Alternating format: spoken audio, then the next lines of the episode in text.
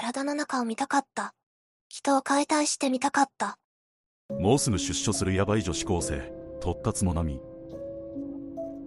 2014年7月26日、長崎県佐世保市。佐世保北高校1年生の突達もなみは、自宅のマンションで、クラスメイトの松尾愛和さんの命を奪った。動機は、体の中を見たかった、人を解体してみたかった、というものであった。事件の経緯は次の通りである。突達は、松尾さんの後頭部を工具で何度も撃ち、リードで首を絞めた。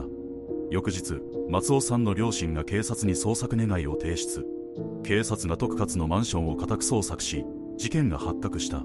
遺体は首と左手首が切断され、胴体部分にも刃物で切ったとみられる傷があった。